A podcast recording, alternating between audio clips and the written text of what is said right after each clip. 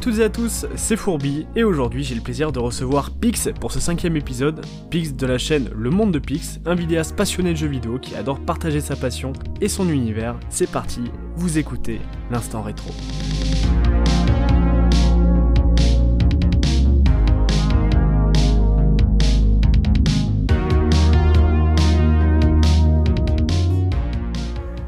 Alors, euh, premièrement, Pix, merci à toi d'être présent sur, sur, ce cinquième épisode. Ça fait extrêmement plaisir. Euh, est-ce que tu connais le concept de l'émission? Alors, mais d'abord, merci aussi à toi de m'accueillir sur ta chaîne et sur ce podcast. Hein. Euh, oui, je connais, je connais bien, je te suis avec attention, je dirais même. Eh ben écoute, ça fait, ça fait plaisir. Est-ce que tu veux le rappeler ou est-ce que tu veux que je le fasse? Bah, je te laisse faire parce que je pense que tu le feras beaucoup mieux que moi vu que ça reste ton petit bébé. Hein. Bah écoute, avec grand plaisir. Alors pour tous ceux qui nous découvrent, l'instant rétro, c'est tout simplement une émission où j'ai un invité de marque, de grande qualité comme toujours. Et cet invité-là, bah, je lui propose de faire la rétrospective complète de sa vie de gamer en lui posant des questions pour savoir comment ça a, comment ça a démarré, comment c'était au milieu et puis bah, comment ça termine, enfin du moins où est-ce qu'il en est maintenant dans sa vie de joueur. Donc euh, c'est très intéressant, c'est un format qui dure à peu près une heure, je pose pas mal de questions.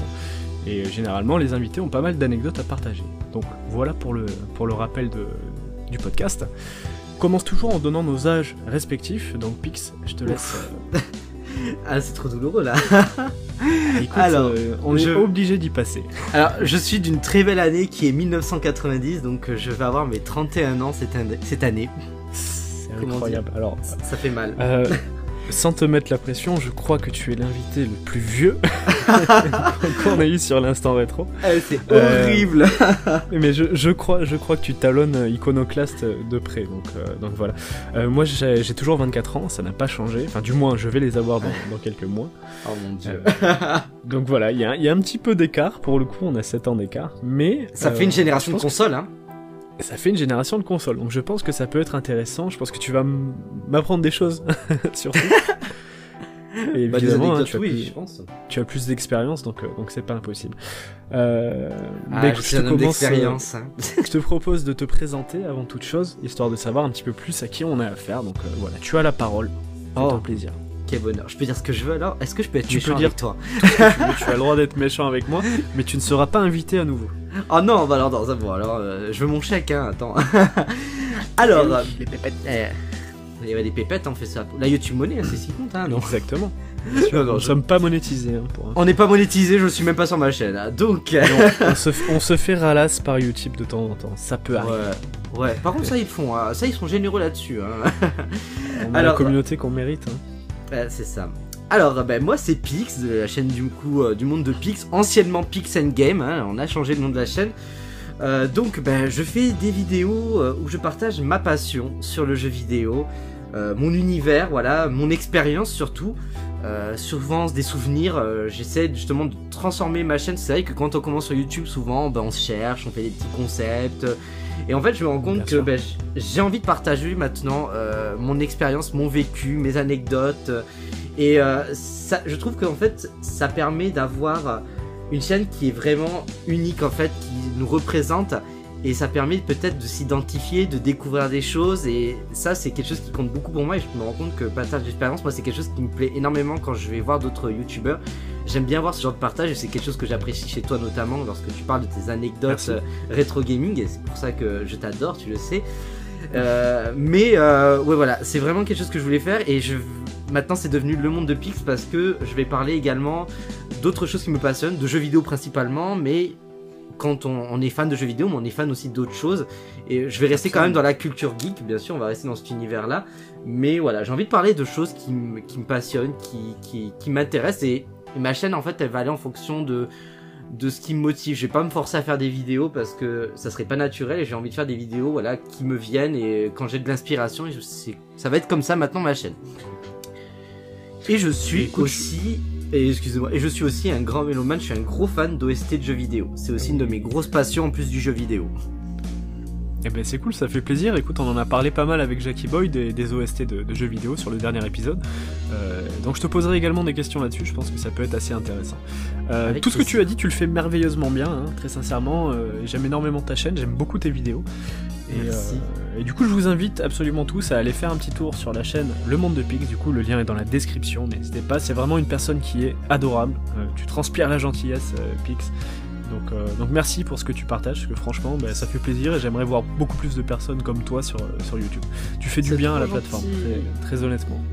Bah, En vrai, c'est vrai que quand on évolue, et je pense que tout le monde quand on commence, et même toi, je pense peut-être, au début on sait pas trop vers quoi aller, on se dit euh, on va tester des choses et en fait, aujourd'hui, on a tellement un monde où ça va pas que j'ai envie de partager des ondes positives. Et c'est vrai que avant autant, j'aurais j'aurais pu être négatif sur des choses. Et aujourd'hui, en fait, j'ai juste envie de faire du positif. Et je me dis, en fait, quand je vais sur YouTube, c'est pour passer un bon moment et c'est pas pour euh, faire des dramas ou me plaindre. Ou aussi, j'ai envie de juste, juste envie de kiffer et de partager des choses, quoi. Ouais, mais tu, tu, le fais vraiment bien, honnêtement. Euh, moi, ça me fout la patate. Hein. J'ai regardé il y a pas si longtemps ta, euh, ta vidéo où tu présentes ta, ta gaming room. Et honnêtement, ça fait, ça fait plaisir. Franchement, tu, tu dégages quelque chose de positif. Donc c'est réussi. C'est gentil. Bah merci, ça fait plaisir. Alors mission accomplie. mais avec plaisir. Moi ma mission, je sais pas si tu le sais, mais c'est de te faire tomber en nostalgie. Donc j'espère que j'y arriverai avec euh, avec ce podcast. Oh c'est pas dur en plus avec moi. Je suis bon public. Aux personnes, euh, euh, pourquoi pas aux personnes qui nous écoutent. Donc est-ce que tu es prêt à démarrer ta petite rétrospective? Allez, allons-y, let's go. C'est parti les amis, comme dirait l'autre.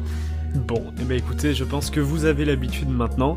La première question que je vais te poser, c'est quel a été ton premier jeu et sur quelle plateforme c'était? Ah alors, s'il y en a qui suivent son podcast et euh, qui euh, sont déjà abonnés à ma chaîne, ils le savent directement.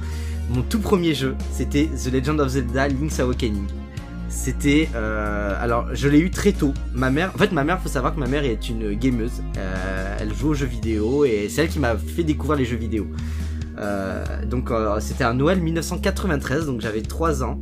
Et elle m'avait offert, ma oh première elle m'a offert ma première Game Boy avec le Zelda. Alors je n'y comprenais absolument rien quand j'étais petit, mais c'est un jeu que j'ai toujours gardé et que j'ai redécouvert en grandissant en fait. Donc c'est vrai que quand on est petit, on n'arrive pas à avancer dans le jeu parce que c'est quand même un Zelda. Hein, euh, c'est pas évident. Ouais. Voilà. Bon après j'ai eu d'autres jeux, mais c'est vrai que le premier jeu que je me rappelle avoir eu et que ma mère m'avait dit, de toute façon c'est le premier que j'ai acheté, c'est le Link's Awakening. Et euh, c'est un jeu qui, est dans mon cœur, qui a une très grande place dans mon cœur, et, ça reste quand même un putain de bon Zelda, mais vraiment.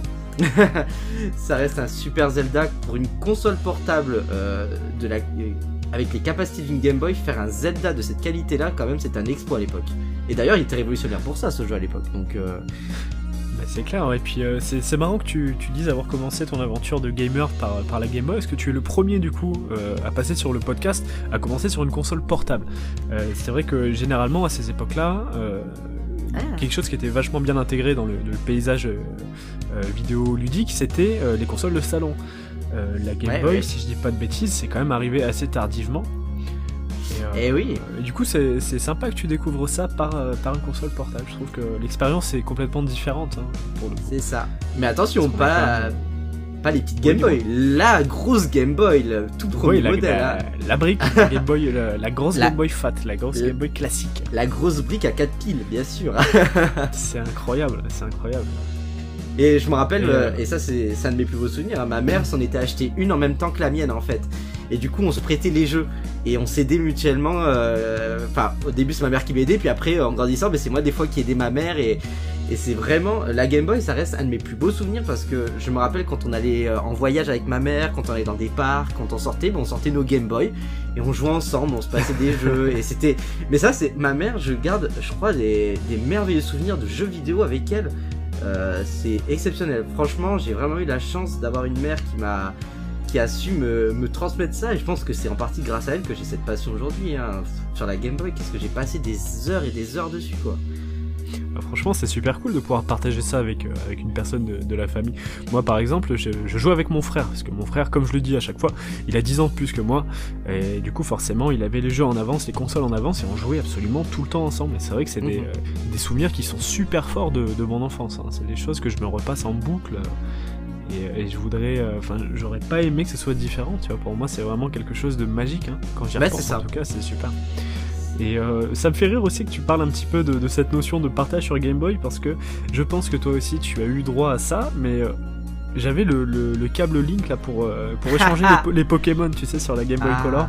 Ça c'était mon expérience à l'école avec les copains. On, prenait nos Game Boy avec Pokémon bleu et rouge, on s'échangeait tous nos bah Pokémon. forcément. On se faisait évoluer nos Pokémon, surtout, on faisait surtout ça pour les évolutions, et puis quand tu avais les Pokémon forcément de la version bleue et de la version rouge qu'il fallait se passer. Mais moi j'ai eu la chance d'avoir eu les deux versions parce que ma mère s'était acheté aussi une version pour elle, donc j'ai eu cette chance là. Donc ah, bah oui, du coup vous aviez les deux versions, c'est clair. Mais c'était cool, je me rappelle de ça, ouais, à la, cour d'école, euh, tout le monde avait sa petite Game Boy là, c'était assez rigolo. Ah ouais, non. C'est loin hein, maintenant tout ça quand même. Ah, ça remonte Ah, ça commence à remonter, hein, tu vois. Là, pour le coup, euh, ah, mais la, la, sortie de Pokémon, je me rappellerai toujours euh, de la version bleu et rouge.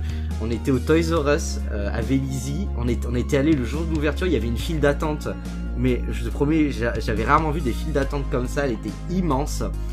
Et c'était une, une sortie avant-première. Il y avait plein de produits. Et je me rappelle quand ils ont ouvert les portes du Toys R Us, t'avais toute une allée avec plein de produits dérivés sur les côtés et tout. De Pokémon. Euh, ah oui, quand tu faisais la file d'attente, plein de trucs Pokémon, des peluches, des figurines, euh, t'avais la totale. Et euh, t'avais les versions du coup, et ça reste un truc exceptionnel. Moi, les Pokémon, quand c'est sorti, mais c'était un événement pour moi, c'était génial. Je, je crois que j'aurais toujours cette nostalgie de, la version bleue et rouge. Ouais, ça m'étonne pas. Après, c'était toute, toute l'époque qui était comme ça, parce que finalement, on avait des licences qui étaient quand même assez fortes.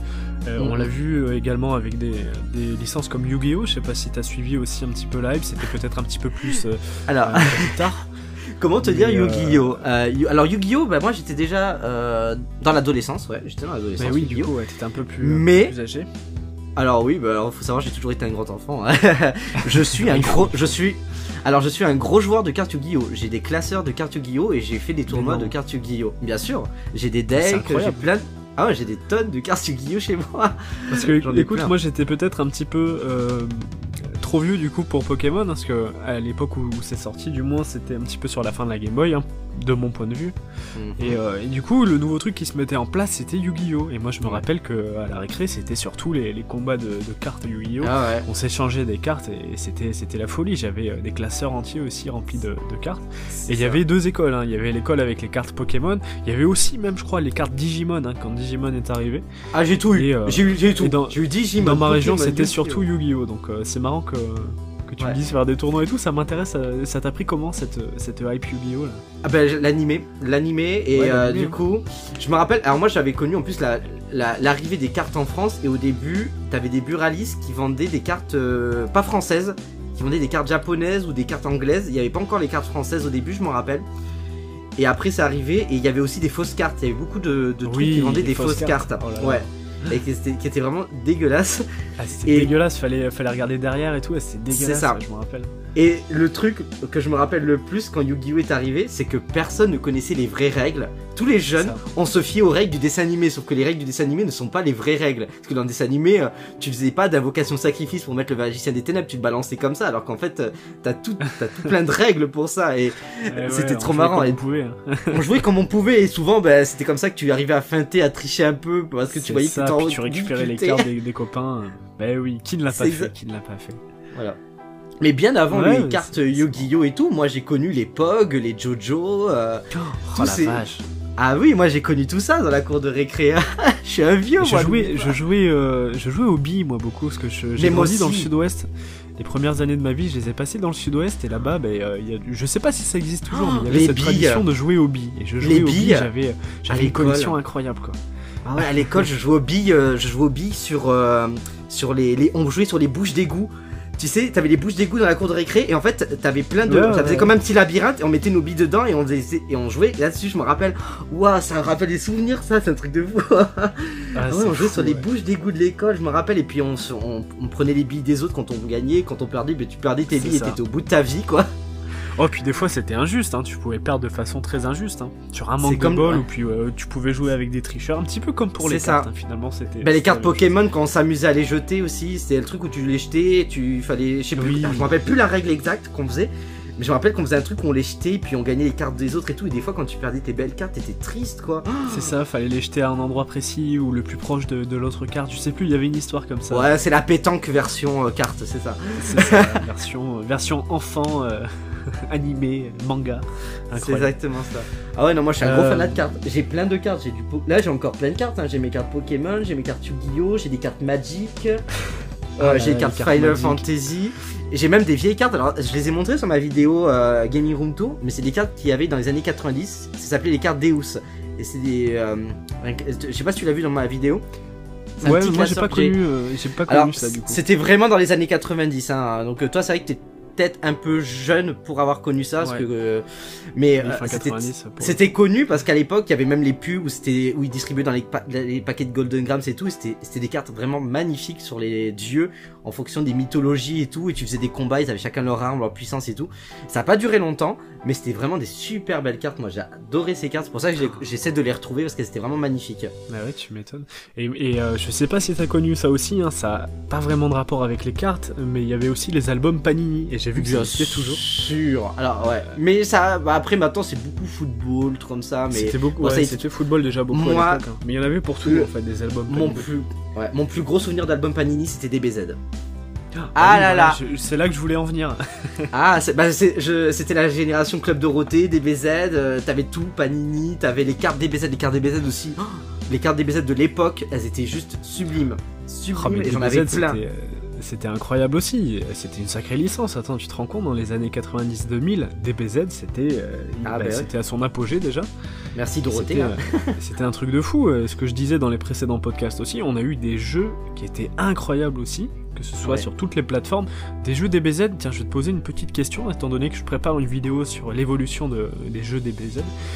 Est-ce que tu as une idée de combien de jeux vidéo DBZ on a eu? Est-ce que tu sais à peu près Alors, euh, Le nombre, non, parce qu'il y en a trop, et il y en a trop qu'on ne connaît pas, parce qu'il y en a beaucoup qui sont sortis sur NES au Japon qu'on n'a jamais eu Exactement. en France. T'as toutes les versions de téléphone, toutes ces versions euh, consoles un peu étrangères qu'on n'a jamais eu en France également, qui sont Oh oui. au Japon.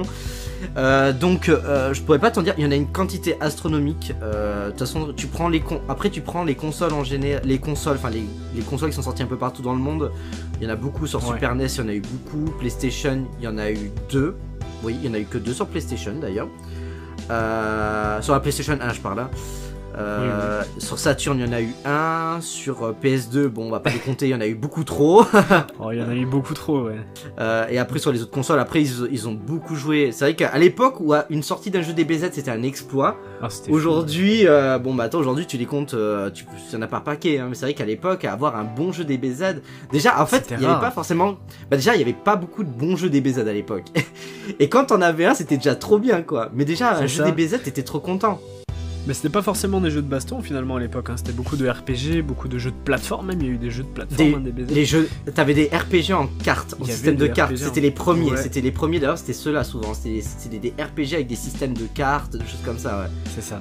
Et du coup, est-ce que tu veux faire une petite estimation quand même pour, euh, pour qu'on avance un peu sur Oh la question? Oh là là, c'est dur. Attends. après, louche, après, après, tu parles pas de, tu parles pas du, par exemple, euh, Budokai 2 qui est sorti sur GameCube et sur euh, PlayStation Non, 2 non, non. en euh, une seule version, quoi.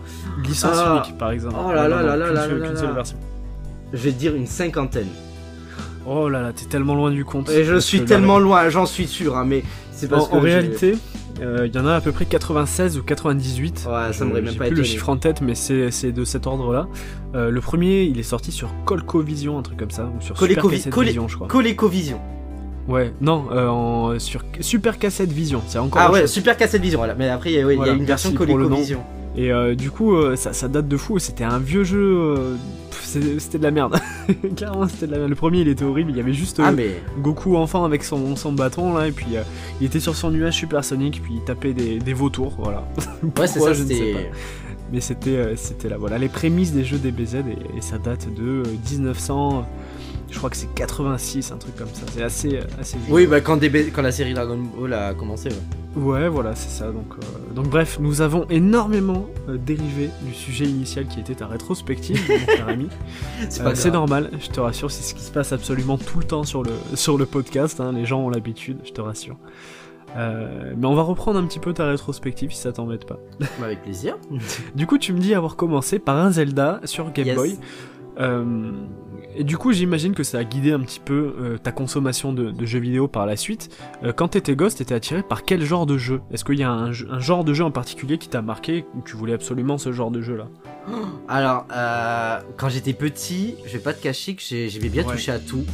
Et en fait, c'est ma mère qui me faisait découvrir des jeux. En fait, quand j'étais gamin, c'était plus elle qui me faisait découvrir les jeux que moi qui disais ah ben je veux ça et je veux ça. Tu vois, j'étais tu voulais découvrir quand t'étais gamin et ma mère me, me, me guidait beaucoup. Après, c'est vrai que euh, voilà, je suis un enfant des années 90, donc dès que je voyais un jeu Jurassic Park, ben, je voulais un jeu Jurassic Park forcément parce que euh, c'était la grande folie de Jurassic Park. Voilà, toutes ces licences qui ont un peu marqué euh, ma jeunesse, forcément, dès que tu voyais un jeu, ben, tu le voulais. Après, ma mère m'a énormément guidé, j'ai touché un peu à tout. J'ai eu cette chance-là de toucher un peu à tout. Et c'est ma mère qui m'a fait découvrir des genres que je ne voulais pas jouer ou que je n'aurais peut-être pas essayé à la base, tu vois. C'est genre c'est con, mais Animal Crossing, c'est ma mère qui m'a fait découvrir. Ah ouais Et du coup, c'est des peut-être des licences que tu aurais pu euh, éviter, euh, du moins euh, tu serais passé bah. à côté si t'avais pas eu cette occasion, tu veux dire. En fait, Animal Crossing, je me rappelle, c'était bah, du coup c'était quand c'était sorti en septembre 2002 sur GameCube en Europe, c'était le premier. Et on passait en magasin, moi je voulais un autre jeu. Je voulais un jeu en particulier que je ne trouvais pas, je crois qu'il avait plus, je sais plus quoi. Et ma mère elle avait vu Animal Crossing et elle a dit oh, ça a l'air trop bien et tout, ça me plaît bien, j'ai envie d'essayer moi j'étais pas chaud, tu vois, je voyais la jaquette, je fais ouais, euh, tu vois, t'es jeune, tu fais ouais, ouais, je sais quoi ça. et puis elle m'a dit, non, tu vas voir, on, va essayer. Et puis elle m'a dit, rappelle-toi Mario Party et tout, parce que Mario Party, j'ai toute une histoire avec ma mère là-dessus aussi. Et euh, je fais ouais, allez, on y va. Et du coup, on a essayé, puis je suis devenu accro à ça, tu vois. Donc. Euh... ouais, tu vois, donc c'était une bonne idée finalement d'essayer. C'est vrai qu'à l'époque, euh, on se fiait beaucoup aux jaquettes. Ouais, hein, bah, euh, il n'y avait pas forcément internet, hein, donc, euh, donc évidemment euh, il y avait plusieurs options pour, pour en savoir un petit peu plus sur un jeu. Il y avait évidemment les infos qu'on pouvait trouver dans les Picsou par exemple, hein. il y avait toujours une bah, les magazines, voilà avec un encart jeu vidéo dans les magazines. Puis sinon, bah, il y avait les pubs qui passaient à la télé, mais c'était jamais très explicite finalement. Et du coup, on se rabattait beaucoup sur les jaquettes. Donc c'est rigolo que tu parles des jaquettes de, GameCube. Parce que c'est vrai que tu avais des jeux qui envoyaient du lourd sur les jaquettes. Tu un Super Smash Bros, euh, ça envoie du lourd quoi. Ah ouais, t'as des jeux. personnages réunis, euh, ou même les Zelda, les jaquettes des Zelda, elles sont incroyables. Puis t'as des bons jeux de merde aussi qui avaient des super jaquettes. Et puis quand tu y as joué, tu as fait ouf. Petite mention quand même pour les jeux de, Master System euh, qui ont toujours des jaquettes qui n'ont rien à voir avec le jeu. Hideuse. bah alors, ça c'est marrant que tu me dis ça. D'ailleurs, ça fait partie de ma rétrospective, je pense. C'est moi, j'ai été élevé dans la culture Nintendo. Oui. Ah oui. Ma mère a été.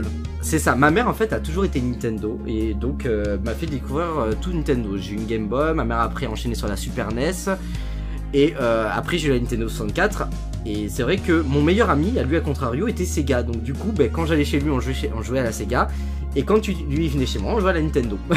ah c'est rigolo. Ben c'est bien, ça faisait au moins une petite notion de partage, mais c'est vrai que après les c'était deux écoles qui se mélangeaient pas forcément parce que bah, Nintendo ça se voulait quand même déjà très familial à l'époque, hein. c'était des jeux qui étaient quand même destinés pour euh, peut-être plus pour un public enfantin. Et eh ben tu vois c'est euh, exactement ça parce que lui en fait lui, il a, été Sega parce que ses frères étaient euh, bah, parce que grâce à ses frères et moi, bah, du coup, j'étais Nintendo parce que moi, j'étais fils unique à cette époque-là. Et il y avait ma mère, elle, était Nintendo, donc elle m'a fait découvrir Nintendo. Et c'est vrai que lui, que ses frères étaient plus âgés, ben forcément, ben ça a été plus vers le Sega parce que les ados, ils allaient plus vers euh, Sega en général parce que ça se vendait comme euh, la Mega Drive. Euh, c'est un truc un peu plus badass que la Super NES, tu vois. Donc c'est ça, c'était bourrin. c'était bourrin. Sega, c'est plus fort que toi. Et voilà, c'était le côté, voilà, Sega, c'est la, la, vitesse avec Sonic et Nintendo, c'est le côté enfant avec Mario, tu vois. Donc ça se voulait comme ça à l'époque. Moi, tu vois, je suis arrivé un petit peu sur la fin de cette période, du coup, il n'y avait plus vraiment la guerre, parce que bah, ma première console, c'était la 64, euh, mais en même temps, sortait la PlayStation aussi, il y a quelques années près. Mm, mm. Euh, et, moi, voilà, si, je devais vraiment avoir une, première console, ce serait plus la PlayStation que la 64, tu vois. Et du coup, euh, Sega était déjà sur sa fin depuis un moment, donc... Ouf, oui. Donc, j'ai pas, pas connu finalement la, la, guerre des consoles, on va dire, enfin, du moins des des compagnies, tu vois, entre Sega, Nintendo, tout ça je l'ai pas vécu. Et euh, c'est toujours hyper intéressant, je trouve, comme sujet, donc euh, j'aime bah. bien, ça me fait plaisir d'en parler, tu vois. Bah ouais, bah du coup je dois être le premier qui t'en parle vraiment en fait au final. Mais oui, oui, oui, pour le coup, parce que bah, c'est toi qui en a, qui en a le plus profité, on va dire. Je bah ouais, je suis le dinosaure. le dinosaure du podcast, exactement. C'est ça. Fais gaffe, hein, on, va partir sur un titre comme ça. Hein. Ouais, c'est pas grave. Euh, du coup, est-ce qu'il y a une licence qui t'a marqué plus qu'une autre? Bah, je vais pas te mentir en disant Zelda, forcément, je suis né et j'ai grandi à, j'ai grandi avec Zelda et j'ai, euh, j'ai commencé avec Link's Awakening, j'ai enchaîné sur euh, bah, Link to the Past, que moi j'ai eu Link Awakening avant Link to the Past alors qu'ils sont sortis euh, à l'inverse, mais c'est pas grave, vu que j'ai d'abord eu la Game Boy. Puis après j'ai eu la merveilleuse chance de connaître la sortie d'Ocarina of Time quand j'avais 8 ans. Qui était pour moi une, une révélation. Et d'ailleurs, j'en parle dans un format de vidéo qui s'appelle Story Life où je, où je suis vraiment dans le côté partage de mon expérience en jeu vidéo et je et Ocarina of Time est vraiment le jeu qui a déclenché ma passion pour le jeu vidéo. C'est vraiment pour moi là où j'ai eu un déclic et j'ai fait enfin que ça a été pour moi vraiment une évidence que c'était vraiment bien plus qu'un loisir mais une passion en fait. Ouais, t'es tombé amoureux de la licence finalement. Ouais, Ocarina of Time, euh, c'est pire qu'une histoire d'amour. C'est un jeu que j'ai fait, refait, re-refait dans toutes les versions. Euh, quand c'est sorti, quand c'est sorti après dans la version de Wind Waker avec le Master Quest, quand c'est sorti euh, sur 3DS, à chaque fois j'ai une occasion de pouvoir refaire Ocarina of Time, je peux le refaire. Hein. Même aujourd'hui, je peux refaire Ocarina of Time sans problème, il a aucun souci, avec plaisir même. Ouais, puis euh, aujourd'hui, c'est vrai qu'on a, eu, on a quand même une époque où on a la chance d'avoir pas mal de remasters, de portages euh, sur les consoles un petit peu plus récentes, donc c'est toujours cool de pouvoir redécouvrir un petit peu euh, bah, tous ces jeux qui, qui sont vieux hein, maintenant. Hein. On va pas se, se la face, hein. c'est quand même des jeux qui datent. Euh, donc les redécouvrir avec un lissage et peut-être des contrôles un petit peu plus permissifs, bah. c'est plutôt cool. Franchement, c'est une bonne chose, je pense. Ah, ouais, mais c'est une bonne chose. Et c'est vrai que je vois beaucoup de gens qui râlent. On a que des portages, des, des, ah jeux qui sortent. mode Alors, j'en suis d'accord. Je sais que c'est un truc où ils sont assez fainéants là-dessus. Mais après, j'ai envie de dire, ça permet à des gens qui n'ont jamais connu ça de découvrir bah, grâce à quoi le jeu vidéo en est là aujourd'hui. Ocarina of Time a révolutionné le jeu d'action-aventure surtout. Et euh, c'est vrai qu'un Ocarina of Time sur Nintendo 64 ça vaut super cher aujourd'hui. C'est clair. Une Nintendo 64 ça vaut super cher. Donc si on peut avoir ah un petit Ocarina of Time sur 3DS à une vingtaine d'euros, honnêtement, pourquoi pas quoi? C'est ça, puis tu peux y jouer, tu peux y jouer sur ta console portable, t'as pas besoin mm. d'être calé devant ta télé, donc c'est plutôt cool c'est ça. Euh, ben, c'est bien, c'est l'argument que j'utilise de toute façon d'habitude pour dire que bah voilà, hein, c'est l'occasion de partager euh, des jeux de notre enfance à des personnes qui ne les ont pas forcément connus. C'est ça. Pour moi, c'est quelque chose de positif hein, qu'on ait tous ces restaurés ces portages. C'est vrai que c'est quand même assez feignant. Hein, on l'a vu. Euh, moi, le, truc qui m'a le plus choqué, c'est euh, le Super Mario 3D euh, All Star qu'on a eu l'année dernière. J'ai trouvé ça un petit peu dommage qu'il s'est pas fait un petit peu plus. C'est vrai que surtout pour Super Mario 64, j'étais un petit peu déçu qu'ils aient pas retouché un petit peu cette caméra de merde là. Après, moi honnêtement, je vais pas te mentir, au Mario 64 ça m'a pas gêné. Parce que j'ai envie de dire, ça a per... Ouais, mais en fait, je, je, je, je, en fait, je, alors c'est fait néant d'un côté, mais d'un côté, j'ai envie de dire, c'est peut-être aussi une volonté de dire, euh, c'est son anniversaire et on a envie de vous faire découvrir parce qu'il y a des tonnes de gens qui n'ont jamais joué à Mario 64 aujourd'hui. Les générations d'aujourd'hui, les trois quarts n'ont jamais joué à Mario 64. Et, ça, et c'est bien de dire, regardez euh, ce qu'était la révolution à l'époque. Regardez ce, ce qu'était le, le, le, Mario de l'époque, quoi. Bien sûr. Euh, je suis d'accord avec toi. Après, c'est un parti pris, hein, euh, bien sûr. Mais pour le prix, par contre, voilà, pour le prix, ils auraient pu mettre un prix plus intéressant pour ça, oui, je suis d'accord. Voilà, pour moi c'est le Après voilà, t'as as, quand même trois jeux légendaires dans, un seul, dans une seule cartouche, hein, c'est quand même assez cool. Euh, notamment pour Mario Galaxy, je pense qu'il faut que tout le monde puisse découvrir parce que pour moi c'est le Mario qui a tout révolutionné. C'est le chef-d'œuvre Mario Galaxy. Mais, mais pour Mario 64, Peut-être qu'il aurait fallu euh, mettre une option euh, caméra libre, par exemple. Ça, Peut-être, ouais. C'était possible de rajouter une option. Après, je, pense, que voilà, il y avait une volonté de laisser les choses telles quelles parce que Mario, c'est Nintendo, c'est licence, c'est la licence forte de, Nintendo. Euh, donc voilà. Après, comme je te dis, c'est un parti pris. Hein. On aime ou on n'aime pas. Mais, bon, c'est bien, c'est bien quand même. C'est bien quand même. On l'a au moins. Ouais, mais c'est ça. Puis ce qui est intéressant, c'est que vu qu'il y a les trois jeux, trois générations de consoles, et ça permet de voir l'évolution de trois Mario euh, en, un jeu, en fait, sur une cartouche. Trois jeux qu'on a attendus euh, parce que Mario 64 c'est 97 en France, Mario euh, Sunshine, 2002 qui était sorti en septembre en octobre 2002 et Mario Galaxy qui était sorti en octobre 2007. Donc j'imagine trois jeux que nous on a attendus en tant que gamer pendant X années 10 ans que voilà qu'on propose aujourd'hui bah, à des joueurs de découvrir cette évolution de 10 ans bah, en, un jeu voilà comme ça tiens on te fout trois générations d'un coup non mais c'est intéressant je trouve. ça va plaire à beaucoup d'enfants aussi parce que bah voilà la Switch hein, c'est quand même la console la plus vendue de ces dernières années. Euh, ça va permettre à beaucoup de gosses de découvrir ça surtout donc euh, donc c'est super chouette hein, qui voit aussi l'évolution. je trouve ça ouais bah pour, je trouve pour le patrimoine pour faire découvrir un peu Ben c'est ça en fait, parce qu'il faut se dire, le jeu vidéo ce n'est pas que la PS5, la Switch, c'est aussi euh, une série d'épreuves. Nintendo est passé par des épreuves très très compliquées également. Hein. On se rappellera tous de la Wii U, la Virtua Boy, Oh oui. ou, des, ou des consoles comme ça qui ont fait des flops.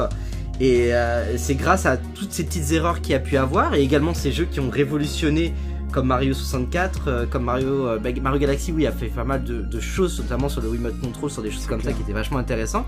Mais grâce à tous ces jeux, ben, on a le jeu vidéo d'aujourd'hui, et ça, c'est, je trouve, que c'est super intéressant euh, de faire découvrir à nos générations d'aujourd'hui ben, ce qu'était le jeu vidéo avant. Et moi, je trouve que c'est un truc super intéressant. Et moi, si vraiment je, si vraiment je pouvais, j'aimerais bien faire moi, j'aurais, si j'avais eu le courage de le faire, j'aurais fait une association où j'aurais fait une sorte de musée de jeux vidéo et faire découvrir à des gens. Et je te promets, ça c'est un truc que j'aurais toujours aimé faire, c'est proposer à, à des gens de découvrir le jeu vidéo à travers les âges. Euh, Je trouve c'est super intéressant. C'est, faut dire ce qu'il y a. Il y a l'histoire de France, il y a l'histoire dans le Bien monde. sûr. Mais l'histoire du jeu vidéo, ça fait partie du patrimoine aujourd'hui. Écoute, il y, a- y a des gens, il y a des gens qui ont fait ça. Euh, Ouais, je a un connais. mec notamment, je sais plus si c'est aux USA, je vais peut-être dire une grosse connerie parce que la news, je sais qu'elle date d'il y a un moment. Il y a un mec qui avait fait ça dans, je crois, sur un camion ou sur un bus. Il avait mis pas mal d'écrans, pas mal de consoles à l'intérieur. Il se déplaçait comme ça avec euh, toute une partie du patrimoine du jeu vidéo. Du coup, puis il s'arrêtait dans, dans plusieurs villes et les jeunes pouvaient venir jouer à la console, découvrir un petit peu. euh, n'importe quelle console. Tu t'as pas vu euh, passer ce bus comme ça avec toutes ces télés Alors j'avais vu un jeux truc, j'avais vu un truc, une image, je crois que c'était sur Instagram, je sais plus sur quoi. Mais euh, j'ai pas trop vu le truc dans le détail, mais en fait je trouve ça super intéressant. Moi je suis un gros passionné de l'histoire du jeu vidéo, je trouve que c'est hyper intéressant. Il y a tellement de, de choses. euh, hein, tu te rends compte au final ça a vraiment réuni pas mal, ça réunit beaucoup de gens. Il y a beaucoup de choses qui ont changé grâce aux jeux vidéo. Et euh, moi c'est quelque chose qui me passionne en fait. Je trouve c'est génial. Euh, Après en général j'aime beaucoup l'histoire, même l'histoire de France, des choses comme ça. J'ai toujours été intéressé par l'histoire et tout, donc. euh, dès qu'il y a des trucs avec des anecdotes, des histoires, euh, des faits, je trouve ça toujours passionnant de découvrir ça et moi j'adore. Ouais, oui, c'est clair. Et puis il faut partager de toute façon. Ouais, moi la c'est un art, transmission, C'est un art à part entière, hein, le jeu vidéo maintenant. hein, c'est un- la, la transmission, je trouve que c'est un truc hyper important de, de savoir, de connaissances et je trouve que c'est génial. C'est ça, puis bah, je pense qu'on est encore aussi au début, donc euh, on a encore beaucoup de choses à voir venir et puis beaucoup de choses à partager. Donc, euh, il faut Bien pas sûr. qu'on devienne des boomers, hein, Pix, il faut qu'on puisse euh, continuer euh, à découvrir moi, j'ai- ces choses-là, mais c'est pas Bah, en évident fait, hein, tout le temps. C'est ça. Ouais, en fait, moi je pars du principe qu'on doit évoluer. Faut pas rester dans le truc ah c'était mieux avant. Non, en fait, c'est juste que on évolue. C'est ça. Les les, euh, les mentalités changent. Le jeu vidéo s'adapte, mais du coup aux générations présentes. Et faut pas dire que c'était mieux avant. Oui, bah avant c'était pas mieux, mais il y a des il y a des genres de jeux qui étaient plus mis en avant avant qu'on voit moins aujourd'hui. Voilà, tout change en fait, mais c'est normal. Tout Et- change. Il faut vivre avec son temps. Et puis, Ouais, c'est ça. Et il faut voir, il faut voir le bon dans, dans, dans, ces changements. Il y a des belles choses, hein. il y a des très belles choses dans ces changements. Il y a des choses forcément qui plairont moins à d'autres, mais il y a des très belles choses. Et je pense que si on voit le positif dans tout ce qui se passe, ben, si on s'amuse à chercher le positif et pas le négatif, ben, on trouvera toujours quelque chose qui, qui nous correspondra. Exactement. Bon, revenons un petit peu à notre rétrospective, parce qu'on s'est encore égaré, hein, on va pas y arriver aujourd'hui. Oh, ça va. Bon, écoute, c'est pas grave. Est-ce que tu passes un bon moment déjà? Ah oui, franchement, super. Bon, bah c'est cool, on est arrivé à peu près à la moitié de l'émission, pas totalement, il y a encore, Ah ouais, déjà? on a encore une bonne demi-heure euh, devant nous. Euh, on va continuer du coup sur les questions, je vais en passer quelques-unes, hein, on, va, on va bondir un petit peu dans le temps. Euh, Il y a une question que j'aime bien poser, Pix, c'est euh, est-ce que ta manière de jouer a changé euh, de ton enfance à maintenant? Est-ce que tu joues différemment? Est-ce que tu es toujours le même joueur qu'il y a euh, 15 ans? Ou est-ce que, euh, ou que tu es Alors. différent maintenant? Ah ah, ça c'est une bonne question. Alors, euh, je vais pas te mentir que forcément, bah, quand tu es dans la vie active, que tu as un boulot, euh, en plus avec YouTube et tout, c'est pas facile d'avoir la même façon de jouer qu'à l'époque parce que euh, t'es plus short sur le timing, donc c'est compliqué. T'as beaucoup moins Par de temps, contre. C'est ça. Donc c'est dur pour moi de pouvoir faire mes jeux et de me dire euh, ah je vais me lancer sur un long jeu, j'ai le temps et tout, tranquille. C'est vrai que c'est plus compliqué. Et c'est dur parce qu'en fait euh, je suis un très gros passionné de JRPG. Et Oh le. JRPG c'est long. C'est très long. c'est très très long. Donc tant pis, je prends moins, de- je prends plus de temps à faire un jeu, mais je vais rester là-dessus. Après, ma façon de jouer, ma façon de voir le jeu vidéo n'a pas changé parce que je suis toujours un grand enfant. Et j'ai en fait, dans- je pars du principe que c'est important de garder cette part d'enfance en soi. Exactement. Euh, je, je suis, en fait, j'aime être, euh, j'aime rêver, j'aime avoir cette magie quand je découvre un jeu et tu vois faire waouh, j'adore, c'est trop beau, Tu vois, j'aime, j'aime en fait garder ces sensations que j'avais quand j'étais gosse, que je mettais mon jeu. Tu vois, le fait d'attendre un jeu, cette excitation quand c'est quand t'arrives au jour de la sortie, que tu as hypé, t'as hâte, tu te dis c'est aujourd'hui, ça va arriver et tout, tu vois. Et c'est, j'ai gardé ça en fait parce que je trouve que c'est important. C'est important de garder ça. euh, C'est déjà ça fait partie du bien-être parce que je pense que si on était, si on devait vivre à chaque fois comme des adultes, je parle euh, comme l'adulte, tu vois, genre euh, métro boulot dodo et euh, ne plus avoir ce côté un peu enfant en soi. euh, pff, ma vie, enfin, je m'ennuierais honnêtement. Je m'ennuierais Oui, si j'avais pas ça. Ce serait bien plus fade, ouais, c'est clair. Et c'est aussi pour ça qu'on a une qu'on a une gaming room. Hein. C'est c'est aussi pour pouvoir s'évader un petit peu et puis euh, rentrer dans un univers euh, plus chill, plus ça. détendu, plus magique, hein, tout simplement. Tu l'as tu l'as bien dit. Donc euh, C'est c'est une belle exactement vision. ça. euh, C'est une belle une belle vision du jeu vidéo, je trouve. Mm. J'aime beaucoup. Bah, c'est ça en fait. Le jeu vidéo et c'est un, c'est un art, c'est un divertissement, c'est aussi du bien-être. Et moi, je vais pas mentir, le jeu vidéo dans ma vie m'a beaucoup aidé. Euh, j'ai eu des moments dans ma vie qui ont été euh, très très durs et euh, je pense que il y a eu deux choses qui m'ont aidé dans ces, quand ça allait très mal, c'est le jeu vidéo et euh, Disney. Ouais. Voilà, Ah oui. Disney, jeux vidéo, c'est mes deux grandes passions. Voilà, c'est mes deux grandes passions. Je suis un grand fan de Disney également. Et c'est des, ça a été là euh, quand ça n'allait vraiment pas dans ma vie. Et euh, tu vois, là je te le dis, ça, ça me fait met les larmes aux yeux tellement parce que euh, vraiment, c'est, je pense que sans le jeu vidéo et sans Disney, il y a beaucoup de choses qui ne seraient plus, qui ne seraient pas telles, telles qu'elles sont. Je, je ne serais, je m'en serais peut-être pas sorti quand je m'en suis sorti aujourd'hui, tu vois. Ça a été vraiment un soutien, ça a été une force. Et on a beau croire ce qu'on veut, c'est un jeu vidéo et tout, mais il y a souvent des jeux où il y a des très belles morales, où il y a des convictions, Bien sûr. où tu, re- où tu peux te retrouver, t'identifier à un personnage. Tu vois, moi par exemple, un personnage sur lequel je me suis beaucoup identifié, c'est un de mes jeux préférés, c'est Final Fantasy IX.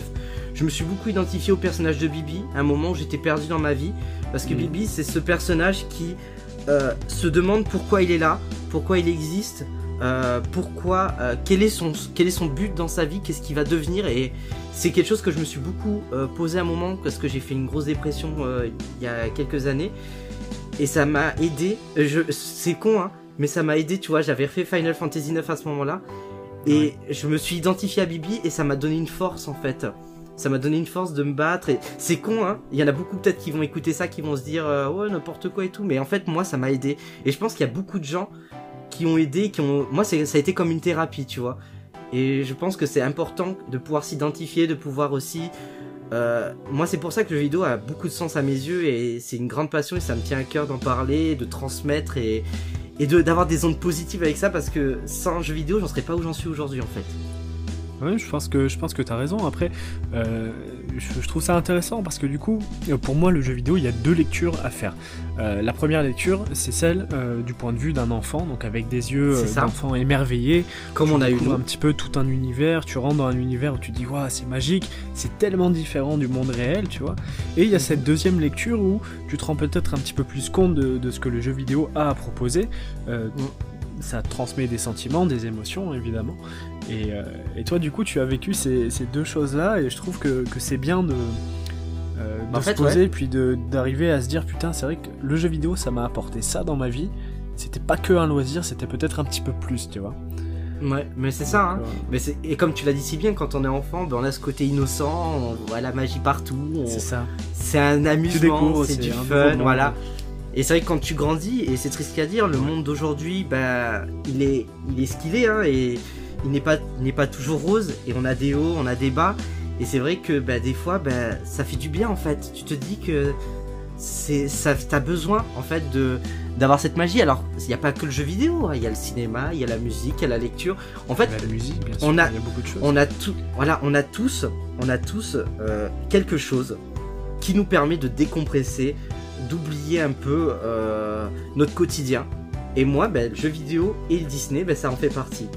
C'est c'est ça. Et je- quand il y en a un autre, ça va être un livre, d'autres ça va être euh, un Bien bon sûr. vinyle, un bon CD, d'autres ça va être le cinéma. Enfin, il y a plein de choses qui vont nous divertir et qui vont nous faire du bien. Il y en a, ils aiment cuisiner, il y en a, ils aiment... Voilà, chacun sa façon de s'évader. et de et de, et de et de se dire je lâche prise un coup je lâche prise et parce qu'on a beaucoup de pression la vie est à 100 à l'heure en ce moment donc euh, Ça forcément va hyper vite, a... c'est pas forcément rose, il suffit de, de voir les informations pour, euh, pour être un petit peu dégoûté du monde extérieur d'ailleurs. Euh, mais comme tu le dis si bien, c'est vrai que euh, il faut qu'on se transporte et qu'on change un petit peu de monde. Euh, Oui. Tu m'as dit en intro que tu aimais beaucoup les bandes son de différents jeux. Et c'est vrai que c'est quelque chose qui peut aider à rentrer dans l'univers d'un jeu, c'est quelque chose hein, qui fait part de l'expérience, et puis de toute façon, si la musique n'est pas bien, tu peux pas rentrer dans le jeu, on est d'accord. on est entièrement d'accord et pour moi le jeu- la musique de jeux vidéo fait partie de mes critères principaux c'est Bon, des eh ben, premiers trucs que je Écoute, regarde Je veux tout savoir. Dis-moi quelle a été ta bande son préférée, par exemple, ou, fais une mention peut-être Alors. pour celle qui, qui mérite le détour. Je veux tout savoir. Dis-moi, dis-moi tout là-dessus. J'ai j'ai pas vraiment de bande son préférée euh, parce que je pars du principe qu'à partir du moment que t'as une musique en adéquation réussie et qui s'imprègne bien dans ton jeu, pour moi ça, ça me marque en fait. Après, euh, bah, je vais revenir à Final Fantasy IX. C'est un morceau qui m'a beaucoup euh, marqué et qui m'a beaucoup, euh, bah, pareil, un peu comme Bibi, tu vois, dans des moments difficiles, c'est You're Not Alone. C'est le fameux thème de You're Not Alone qui est un des thèmes les plus célèbres de Uematsu, de Nobuo Uematsu, qui est considéré comme l'un des meilleurs d'ailleurs. Et c'est une musique, euh, bah, You're Not Alone, du coup tu n'es pas seul, et c'est une musique du coup qui vraiment euh, est poignante, je trouve, au moment euh, du passage dans le jeu. Alors je vais pas spoiler le jeu, mais voilà, parce que c'est, ça se passe en plus sur la fin du jeu, donc on va éviter d'en parler. Ah oui, Mais, no spoil, hein. Pas de spoil chez nous. On ne spoil pas, voilà, mais c'est une musique voilà, qui est vraiment là, qui est vraiment un message d'espoir, You're Not Alone. C'est vraiment la personne qui a l'impression d'être seule, qui a l'impression de devoir euh, se battre seule contre ses démons, et au final, ben, on lui fait comprendre qu'il n'est pas seul, tu vois, et qui, et qui, et qui ne sera jamais seul et qui sera toujours soutenu euh, par ses proches, par son entourage. Et ça, c'est une musique qui m'a beaucoup touché à l'époque et que j'aime beaucoup parce que moi, je vais souvent aussi à des concerts de jeux vidéo. Bon, il y en a plus malheureusement, mais j'y vais souvent, euh, notamment à les Distant World de Final Fantasy que je fais tout le temps quand il passe en France. Et quand il Ah, la la passe en version philharmonique avec un orchestre, j'ai des frissons. Mais c'est un truc qui, qui est très fort pour moi. Euh, c'est une musique qui m'a beaucoup marqué, ouais. Après, j'aime énormément, euh, j'aime beaucoup de compositeurs, y- Yoko Shimomura, Michiru Yamane, euh, euh, Revo du groupe euh, Sound Horizon qui a fait les musiques de Bravely Default, qui est euh, quelqu'un d'exceptionnel aussi. Koji Kondo, comment ne pas citer Koji Kondo, qui est euh, le grand compositeur qui a posé toutes les bases de la musique de jeux vidéo euh, euh, après Mario et Zelda, quoi Ouais. qui est vraiment pour moi une idole. Mais ouais, Jeremy Soule aussi qui a fait des magnifiques com- compositions. Mais c'est vrai que pour moi, à partir du moment que, ça rentre en adéquation, que la musique. En fait, voilà, j'ai besoin. quand j'écoute une musique de jeu vidéo et que je connais le jeu vidéo, j'ai besoin qu'elle m'évoque quelque chose. Tu vois, par exemple, si j'écoute une musique sans jouer au jeu, j'ai besoin que ça me rappelle un moment marquant du jeu. Tu vois, il faut que ça me, faut que ça m'emporte dans le jeu. Ouais, Ça, je c'est vois, important. c'est comme ça que, que je le perçois aussi.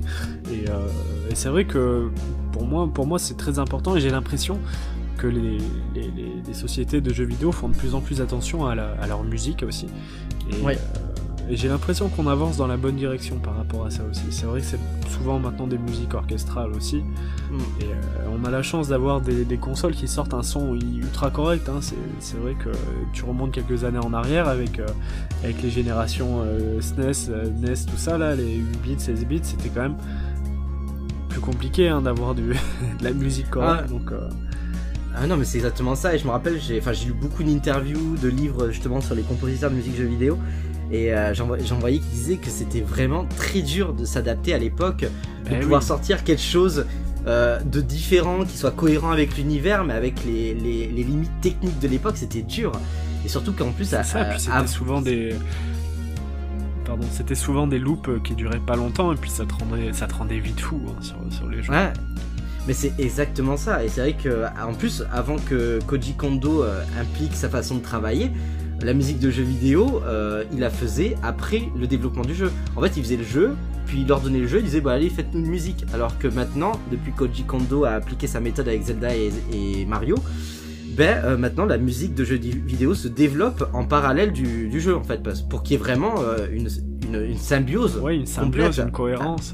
Ouais, ouais, ouais. Bien sûr. Et ça, c'est hyper important. Et c'est grâce à ça qu'aujourd'hui, ben, on, a des, on a des choses magnifiques. Moi, je pense qu'une des dernières BO qui m'a captivé, enfin, c'est les, BO de Nier. Nier et Nier Automata. Oh mon dieu, mais ça, qu'est-ce que c'est beau. Ça, ça me donne des frissons à chaque fois que j'écoute les compos. Ah, mais ça, oh, les musiques de Nier, mais c'est euh, c'est quelque chose, ça me prend au trip, moi. Quand je joue au jeu ou même quand j'écoute les BO, j'ai les poils qui s'irrissent et tout, tellement c'est très très fort. J'adore. Bah écoute, euh, moi je me dirige un petit peu plus vers des jeux indépendants maintenant. Ça fait quelques années que, que je fais beaucoup de jeux indépendants. Et la Mhm. musique des jeux indépendants, elle est incroyable. Il y en a une qui m'a énormément marqué. C'est celle de Risk of Rain 2. euh, qui a été composée par fait. Chris Christodoulou. Donc n'hésitez pas à aller jeter un oeil là-dessus parce que c'est franchement ultra chill. Euh, Risk of Rain 2, c'est un roguelike. Je sais pas si tu connais euh, ce jeu, Pix. Alors, non, je connais pas justement. C'est un jeu qui se passe dans une ambiance ultra calme. Si tu veux te détendre, tu joues à ça et c'est vraiment mortel. Et la musique, elle, elle est incroyable. Elle arrive à me calmer instantanément. Ça peut même m'arriver de lancer le jeu juste pour traîner sur le menu pour avoir la musique, tu vois. Et c'est ça qu'on veut. Voilà, c'est ça qu'on D'accord. veut. c'est des jeux comme ça qu'on veut. Et En euh, fait, c'est exactement ça, ouais. Tu l'as très tu bien me dis, décrit. tu me dis que tu jouais beaucoup à des JRPG, mais est-ce que tu t'es intéressé du coup à ce côté un petit peu indépendant du jeu vidéo? Alors oui, bien sûr. Alors je fais des jeux indés, bien sûr, et d'ailleurs un jeu indépendant qui m'a beaucoup marqué par sa bande originale, euh, c'est Gris. Gris, qui est un, un petit jeu espagnol, euh, qui est une merveille de direction artistique et d'OST, une poésie. Euh, C'était magnifique. Céleste aussi, Céleste qui a des, Céleste, des compositions. Ah, Céleste qui a des compositions exceptionnelles aussi. Et comme tu as dit, les jeux indés, il y a un soin qui est apporté au BO. Et ce que Oh j'aime oui, bien des fois, c'est sur ces petits jeux. Sur ces petits jeux en pixel art, des fois où ils te sortent un peu une tonalité très 80s, un peu, euh, un peu, un peu synthé, mais ça, c'est tellement, c'est tellement en adéquation et ça te plante dans une nostalgie années 80. En fait, aujourd'hui, ouais, t'arrives, ils arrivent à faire des trucs de fou. Et c'est ça qui me plaît. Il y a, y a des gens qui ont encore de la créativité. Et ça nous prouve qu'en quoi on a des vrais artistes. Et c'est dommage que les compositeurs sont des fois encore trop dans l'ombre. C'est dommage parce qu'aujourd'hui on connaît beaucoup euh, le créateur de tel jeu, le créateur de tel jeu, mais est-ce que aujourd'hui tu peux me dire quel est, qui, est ce compo- qui, est- qui- qui a composé ce jeu, qui a composé ce jeu? Il y en a beaucoup, ils, ils sauront pas et c'est dommage parce que c'est des gens qui sont dans l'ombre et qui font partie du patrimoine du jeu vidéo et qui apportent énormément justement à ces jeux parce que tu prends une scène d'un jeu, euh, un jeu, tu prends une scène culte d'un jeu, tu mets une musique lambda euh, ou fait Ouais. un peu euh, bâclé, bah tu auras plus cette immersion, tu vas perdre tout l'intérêt de ton jeu limite en fait, et c'est Ah, hyper important. Après, on a, on a la chance aussi d'être quand même dans, dans une société où beaucoup de choses se passent sur les réseaux sociaux. Et c'est des gens, du Mm, coup, mm. qui peuvent sortir un petit peu de l'ombre et justement se faire un nom, tout ça. Moi, tu vois, la, la, la bande-son de Risk of Rain, euh, si j'avais pas Twitter, par exemple, j'aurais jamais su euh, qui était le compositeur euh, sans aller fouiller dans les crédits du jeu, par exemple. Donc, euh, Mm. donc voilà, faut, faut aussi utiliser ces choses-là à Ouais. notre avantage et, et, et on le voit même par exemple dans le monde du doublage. Le, le monde du doublage maintenant euh, connaît une hype qui- qu'il n'y avait pas avant. Euh, Ah oui, grâce justement euh, au phénomène des réseaux sociaux, etc. Et franchement, c'est quelque chose qui est très positif et qui nous permet de rester un petit peu plus longtemps immergés euh, dans ce monde du jeu vidéo. Donc, donc pour moi, c'est très très cool. Franchement, faire le parallèle avec les, les réseaux sociaux maintenant, c'est une bonne chose, je pense. Bon, on a cette chance aujourd'hui d'avoir les réseaux sociaux, internet, c'est vrai qu'à l'époque tu pouvais pas savoir tout ça, c'est très compliqué, et Bah aujourd'hui on a cette chance là, et c'est génial, et comme tu as dit, le doublage c'est hyper important aussi, un doublage c'est de super, qualité, euh, Toi qui es fan de, Disney par exemple, tu, tu- tu dois apprécier, je pense, les, les talents de, de doublage des, des comédiens qui sont derrière les personnages, parce que c'est quand même assez incroyable. Quoi. Bah bien sûr, et puis Kingdom Hearts, qui est l'exemple Par parfait exemple. du jeu Disney Final Fantasy, euh, d'avoir les doublages d'origine sur Kingdom Hearts, bien sûr, on est ravis, même si on est triste Ouais. que la version française ait disparu, mais bon. Donald Renew était le, le premier à pleurer Ouais, bah, sur, les réseaux sociaux, ce que, ce que je peux comprendre. hein, c'est ça doit être un peu comme une trahison hein, pour, euh, pour lui en plus qui est fan de, de jeux vidéo. Ça doit être horrible de pas avoir euh, pu faire le doublage de son personnage, de Sora du coup. bah, c'est exactement ça, et puis moi, ça m'a fait énormément de peine, ouais, et puis les doublages étaient vraiment de qualité, et puis tu avais les doublages d'origine des Disney aussi en français, donc oui, c'était. c'était- ça faisait de la peine, ouais, ça m'a fait vachement de peine, mais bon, écoute.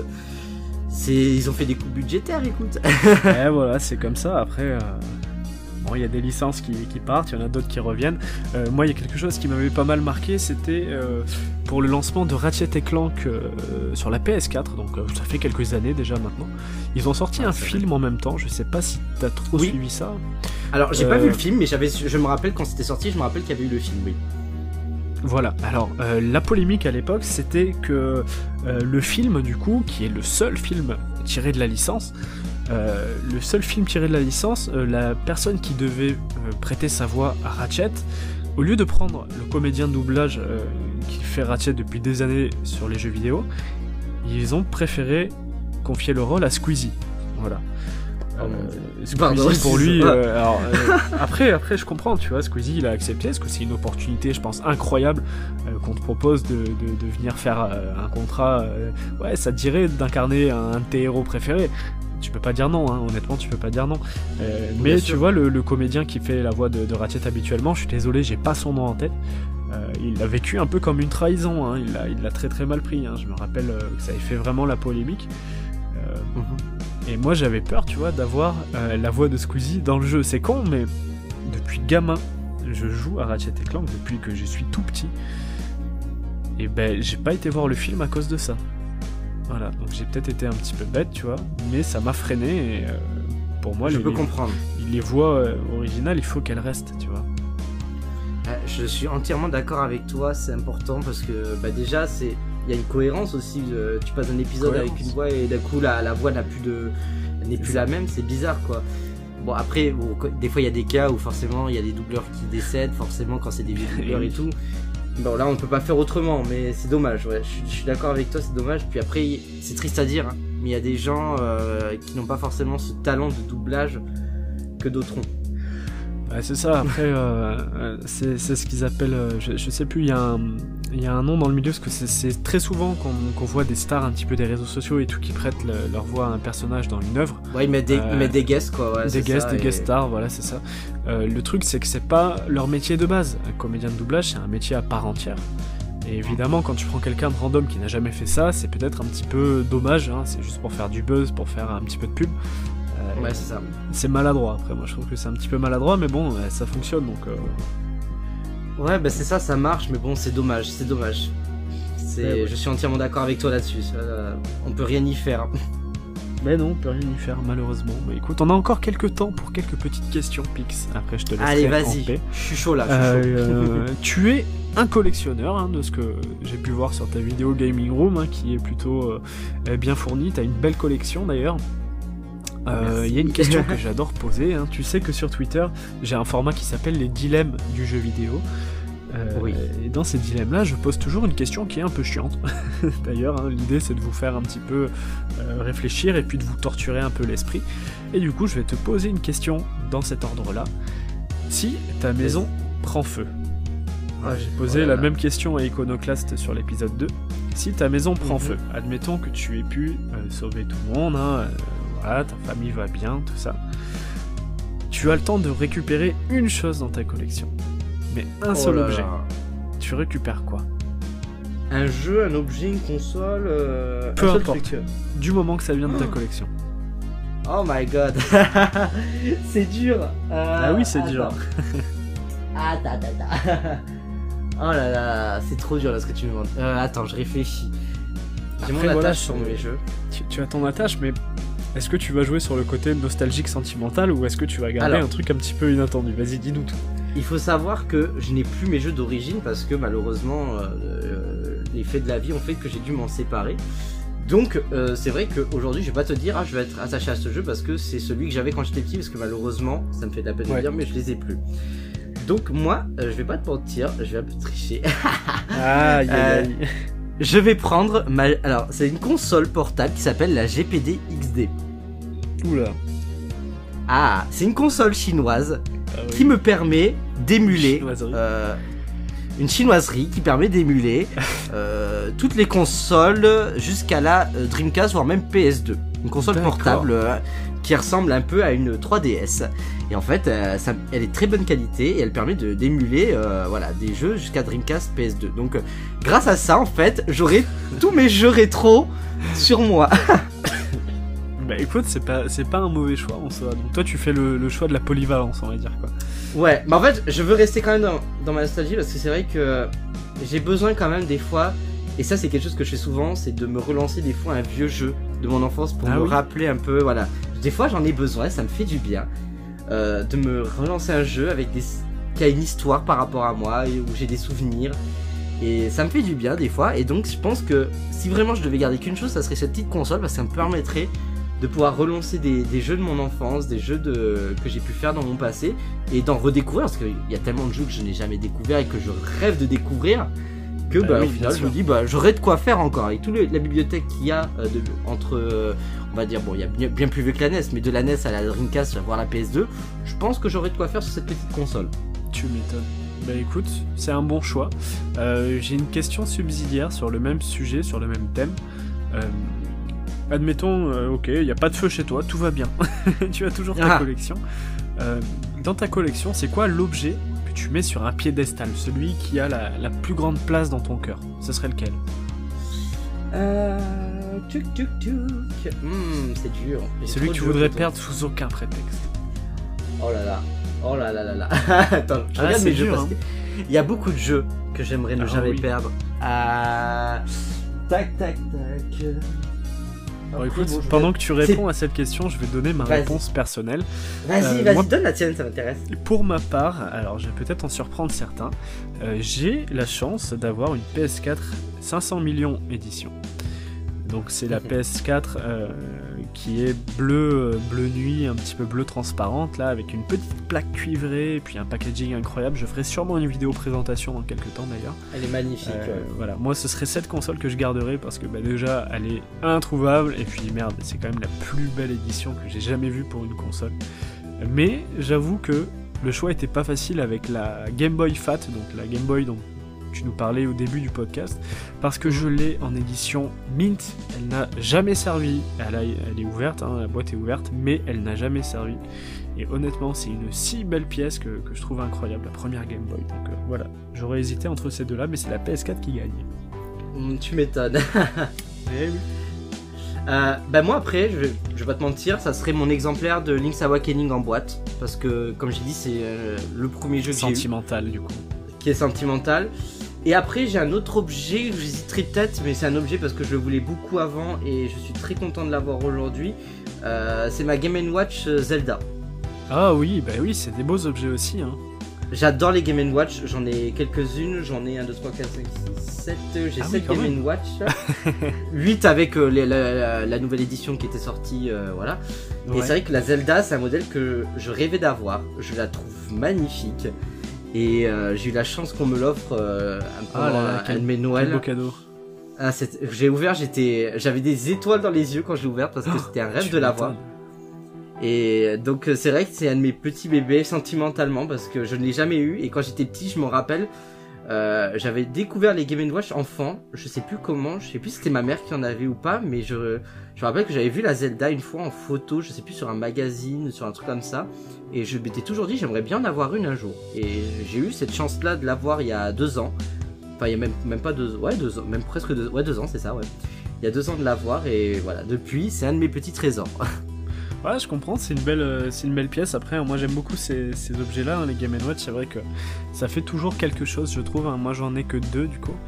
Euh, j'ai la première édition euh, Super Mario Bros qui est sortie en 86 euh, en double écran. Oui. Et Oui, voilà. bah, du coup, l'édition qui est sortie l'année dernière, hein, que j'ai pris pour la collection, parce que c'est quand même une, un bel objet, je trouve. Ah c'est Euh, magnifique. Et puis quand tu vois l'évolution, du coup, parce que c'est bête, mais là, avec un petit écran euh, LCD, tout ça, je trouve ça quand même. euh, Il y a un petit charme, tu vois. Ah mais il y, a- un petit il y a un charme vintage dedans et C'est un même truc de le- fou, ouais. visuellement je les trouve magnifiques, je les trouve Ah, mais travaillés. Euh, je trouve que c'était des, des produits pour moi, on dirait un produit de luxe en fait. C'est ça, mais- vois, c'est- Mais c'était peut-être un produit de luxe. Moi, j'ai pas le, le recul nécessaire pour pouvoir le dire. Mais euh, moi, ça me semble aussi quelque chose de, de précieux, tu vois. ouais. Avec Et ces dorures, le, le plastique de, de, de bonne qualité, tout ça, c'est vrai que ça, ça marche bien, quoi. Ah ouais non non ouais, il y a un sacré charme et je me rappelle quand j'étais petit j'avais les compilations sur Game Boy, Game Watch ils avaient ressorti en cartouche toutes les compilations Game Watch exact. et t'en avais plusieurs, t'avais volume 1, 2 et je me rappelle je les avais ces jeux d'ailleurs j'en ai encore un et euh, c'était grâce à ça que j'avais découvert aussi les, les jeux qui étaient intégrés dans les Game Watch et depuis bah, j'ai toujours voulu en avoir et du, du coup quand j'en trouve bah, j'essaie d'en prendre. Bon bien sûr ça vaut un bras mais Ah quand oui. je trouve un- à Ça, des prix intéressants, ouais, quand je trouve à des prix intéressants bah, j'essaye d'en prendre. Bon, ok, bah c'est une bonne réponse. Écoute, euh, on arrive sur la fin de l'émission, hein, il faut quand même qu'on s'arrête au bout d'un moment. Oh. Euh, je t'ai pas prévenu, c'est vrai que j'ai oublié, donc ça va peut-être être un petit peu bancal. Hein. Je, vais t'accorder peut-être un temps de réflexion si tu le souhaites. Euh, à la fin du podcast, et ce depuis l'épisode 4, euh, j'aime bien demander une recommandation, euh, que ce soit un petit créateur, un petit streamer. Donc si jamais tu veux recommander une personne, fais-le. Euh, bah toi mon petit Furby, non. Euh, bien sûr qu'il y aurait toi, mais bon, les gens sont déjà sur ta chaîne, donc ça veut dire que techniquement, voilà. Mais bien sûr, tu sais très bien que j'apprécie énormément ce que tu fais. J'aime beaucoup justement, ben, on a la même vision du coup sur le partage et des choses comme ça. Après, si je devais citer un créateur, ben, il y en a tellement que j'apprécie, mais je dirais Benjamin que tu as déjà reçu. Oui, qui était euh, le premier invité de, l'instant rétro. Tout à fait, euh, Benjamin. Et honnêtement, c'est cool que tu le recommandes parce que je l'aurais fait euh, sur un prochain épisode, parce que voilà, c'est une personne que j'apprécie énormément. mais mm. comme c'est ta recommandation, je vais te laisser en parler, je pense, c'est plus intéressant comme ça. Bah merci. Bah c'est vrai que Benjamin, euh, c'est une grande histoire d'amour Benjamin et moi parce que on s'est connus euh, bah, via via Discord, hein, via un Discord qu'on avait créé. Ah et euh, bah c'est c'est ça, on s'est connus là-dessus que du coup il avait été invité sur un Discord où j'étais et euh, j'ai découvert ses vidéos et c'est vraiment une personne que j'apprécie beaucoup, qui est naturelle. Euh, qui se prend pas la tête justement, c'est pas une personne qui fait ça pour le buzz ou voilà, il réfléchit pas à ce qu'il fait, il fait juste ses vidéos, il fait son kiff. Euh, avant, il faisait pas mal de vidéos sur l'histoire, des chronologies, des choses comme ça, et c'était vachement bien. J'aimais beaucoup ce qu'il faisait. J'ai fait d'ailleurs une vidéo chronologie Zelda avec lui.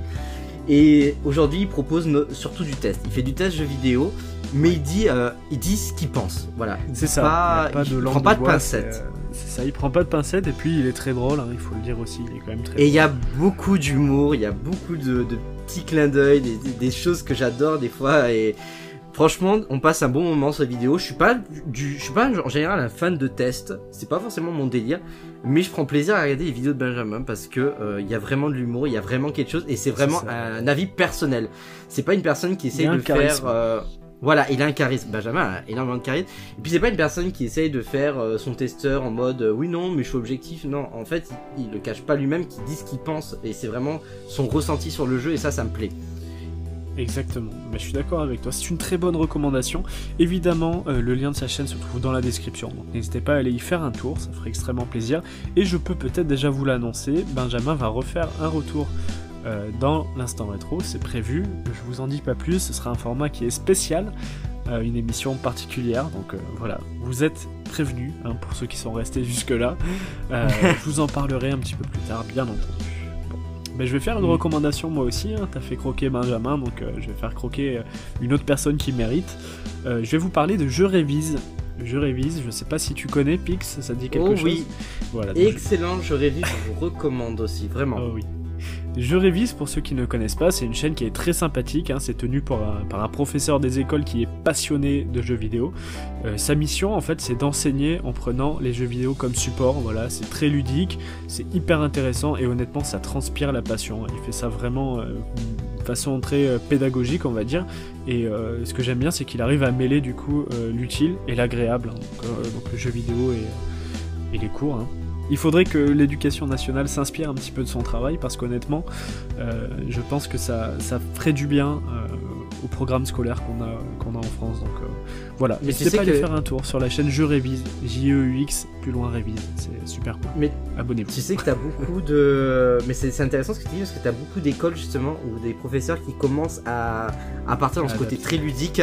Moi par exemple, qui travaille dans une boutique Harry Potter, ben, c'est bête, mais j'ai beaucoup de profs j'ai eu énormément de professeurs qui ont fait des thèmes Harry Potter pour faire découvrir du coup la littérature euh, via Harry Potter, mais ils ont thématisé entièrement leur classe sur l'année en Harry Potter.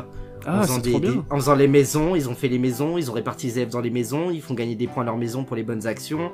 Et c'est vraiment et c'est génial qu'ils font, qu'ils commencent à y avoir des professeurs, bah, du coup des générations du coup qui, qui évoluent, hein, et qui commencent à avoir ce côté très ludique avec euh, euh, bah, Harry Potter. Il peut y avoir, je suis sûr qu'il y en a qui doivent utiliser le jeu vidéo, hein, j'en suis sûr. Ah et moi je me rappelle quand j'étais quand j'étais plus quand j'étais au lycée, euh, j'avais ma prof de français qui nous faisait découvrir pas mal de choses via Ghibli. Je, pense, je rebondis un petit peu sur ce que tu dis. Euh, je pense que c'est parce que maintenant on a le recul justement qu'on n'avait pas à l'époque. Mm, mm. Euh, et, on a ces nouvelles générations de, professeurs du coup euh, qui peuvent se permettre d'utiliser la, culture geek, la culture pop comme, comme support. Et franchement c'est bien et j'espère que ça va se démocratiser un petit peu plus parce que ben voilà l'enseignement il évolue peut-être pas de la bonne façon et peut-être qu'il évolue trop lentement aussi. Et, c'est vrai que tu as beaucoup de, jeunes maintenant qui décrochent parce que bah, le monde va hyper vite, hein, que ce soit sur les réseaux sociaux et tout. Et peut-être que rester à des méthodes un petit peu trop anciennes, ça rend pas service non plus pour les jeunes. Donc voilà, c'est encore un autre sujet à débat, mais c'est intéressant, la question est, intéressante. Et, je révise, allez-y. Voilà, allez-y. Tout ça pour revenir, euh, allez voir dans la description, je révise, c'est une personne qui est vraiment très gentille en plus de ça. Donc, euh, donc voilà, c'est tout pour l'instant rétro, cet épisode 5. Pix, merci encore une fois euh, pour ta présence et puis bah, pour ta participation, parce que c'était vraiment agréable? Merci à toi, vraiment, c'était vraiment un plaisir. J'espère que tu as passé un bon moment. Euh, j'espère que vous aussi vous avez passé un bon moment, hein, toutes les personnes qui nous écoutent. Vous êtes de plus en plus nombreux d'ailleurs à nous écouter, ça fait extrêmement plaisir.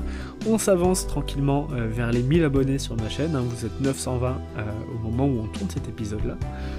donc c'est Bravo. franchement. Ça fait plaisir étant donné que je suis très peu actif en ce moment. Donc, oui, mais c'est mérité. Ben, merci beaucoup Pix et puis voilà. C'est mérité. Tu n'es pas loin vraiment plus, donc c'est cool. Doucement aussi, ouais, mais franchement, c'est mérité. Tu fais vraiment un beau travail et tu le fais avec passion et c'est ça qui est important surtout. Bah écoute, voilà, du moment qu'il y a un partage, euh, c'est le plus important. Et puis, euh, eh, on, se, on le fait pas pour les chiffres non plus, on se fait plaisir avant tout. Et, et c'est ce qui compte, c'est le principal. C'est exactement ce que je dis. Si tu prends pas plaisir à faire ce que tu fais, tu ne sauras jamais transmettre euh, une passion comme ça en prenant pas de plaisir à faire. Quoi. Exactement. Donc voilà, n'hésitez pas à écouter euh, les épisodes précédents. Tout est disponible sur les plateformes de podcast habituelles. On est dispo sur 8 plateformes, je crois. En plus de YouTube, je rappelle que la musique, euh, que ce soit l'intro, l'outro et les loops d'ambiance ont été composés par Jackie Boy. Son lien de chaîne est également dans la description. Vous pouvez, pourquoi pas, laisser un avis sur Apple Podcast, mettant 5 petites étoiles toi-même tu sais, je t'enverrai un petit truc, un cookie, un kebab, qui sait, par la poste. Euh, donc voilà, puis bah, suivez-nous pour l'épisode 6. Je ne sais pas encore qui sera l'invité. Hein. je, suis un petit peu à la bourre en ce moment pour, bah, pour la projection des, épisodes, mais euh, ce sera super intéressant. J'en suis sûr. Pix, je te laisse le mot de la fin, c'est la tradition. À toi. Ah, le mot de la fin. Euh, ouais. Bah, sortez couvert. ah non, sortez couvert, ça a été fait la semaine dernière. Impossible. Oh non C'est pas juste, mais je l'ai pas vu la semaine dernière. Oh zut eh alors. Va falloir que tu trouves ah, autre bah... chose. Ah, oui, un truc que je dis souvent, et d'ailleurs, bah, c'est par rapport à mon boulot. N'oubliez pas qu'il n'y a pas de magie sans personne pour y croire. Oh là là, c'est beau Ah, il est beau Ça, c'est ma phrase.